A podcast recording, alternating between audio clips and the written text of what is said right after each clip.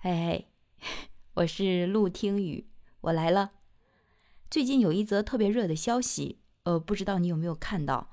呃，就是说浙江绍兴的三姐妹同时患上肺癌，呃，据说这三个姐妹呢是一年之内查出来患的是同一种肺癌，而且就是症状啊都差不多，说三姐妹长相也都非常相像。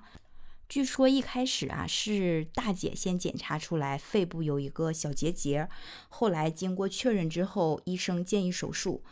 但是在这个呃有这个结节这个期间，大姐的身体是没有任何不舒适的反应的。呃，但是这个事儿的话，也给家里就是人敲起了一个警钟，就觉得还是应该经常做体检吧。紧接着就是。呃，二姐，然后小妹都去做，结果发现三姐妹的病情都差不多。幸运的是呢，三个人经过手术之后都已经恢复了健康。这个事情的出现让医院的医生也是非常重视的，但是医生还是明确的说明了，肺癌这个病呢是不传染的。嗯，如果是出现这种家族聚集的现象的话，可能会与呃家人共同的生活环境和生活习惯有关系。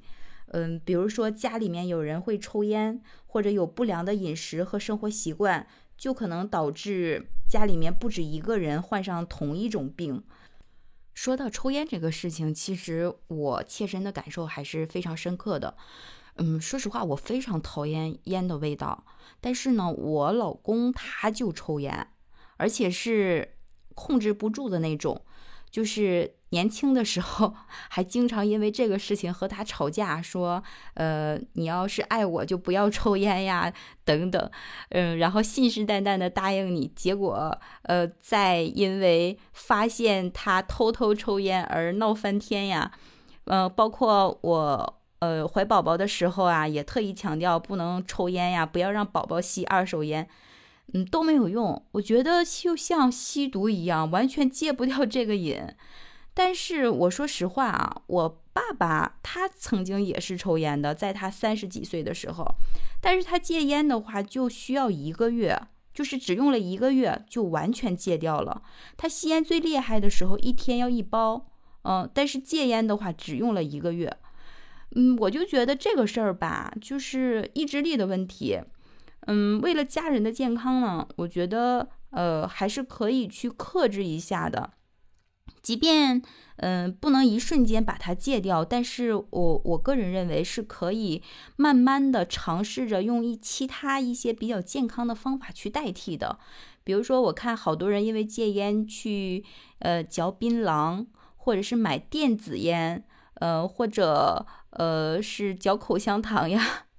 等等。嗯，但至少的话，我认为就是有孩子在的时候，还是应该克制一下。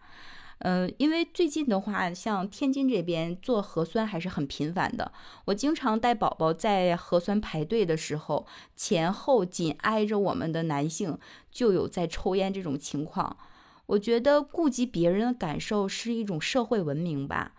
有小孩子在的情况，或者是在一些公共场合，而且人群那么密集的情况下，我真的觉得能不抽还是不抽。因为这个事情你不受益，别人更不受益，所以对于这这件事情来讲，真的是每天生活里面都在发生。但是很多时候，一个大事的发生都是因为无数个小事堆积起来的。就好像抽烟，你每天可能 摄入一点点，但是经年累月下来，它可能就会形成一个很严重的问题。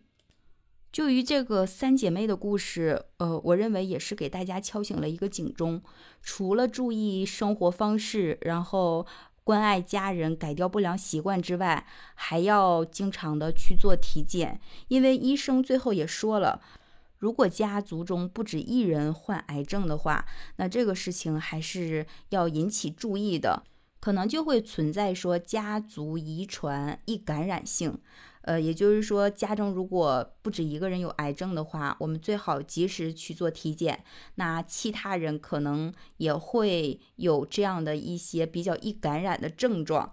嗯，包括很多网友去做评论的时候，也会说像呃什么高血压呀、糖尿病啊，还有一些精神类的疾病、肿瘤啊、癌症啊这些，嗯，好像都会说有一定的遗传，因为毕竟我们的身体发肤都是受之于父母，我们的血液呀、基因呀都是呃从父母身上 得来的。这里还有一个网友说，说他家的亲戚一家六口人，五口人都是死于癌症。我觉得这个数据还是挺可怕的，虽然是一种特例吧，但是说实话，生活中的风险真的是无处不在，而且很多时候它悄悄的就会来。所以我们一定要爱自己，然后做好体检，呃，关爱身边的家人，尤其是我们。呃，年迈的父母，他们都是比较倔强的。每次让他们去做体检呀，或者是吃一些保健品呀，他们都比较抗拒，觉得没有用。甚至哪怕有一些小病痛啊，他们自己都可以当医生。嗯，我觉得这个故事应该分享给家人们去听，让他们对健康这个事情重视起来。祝愿我们的家人都有一个健康的身体。今天就分享到这儿了。感谢你的聆听，我是陆听雨，拜拜。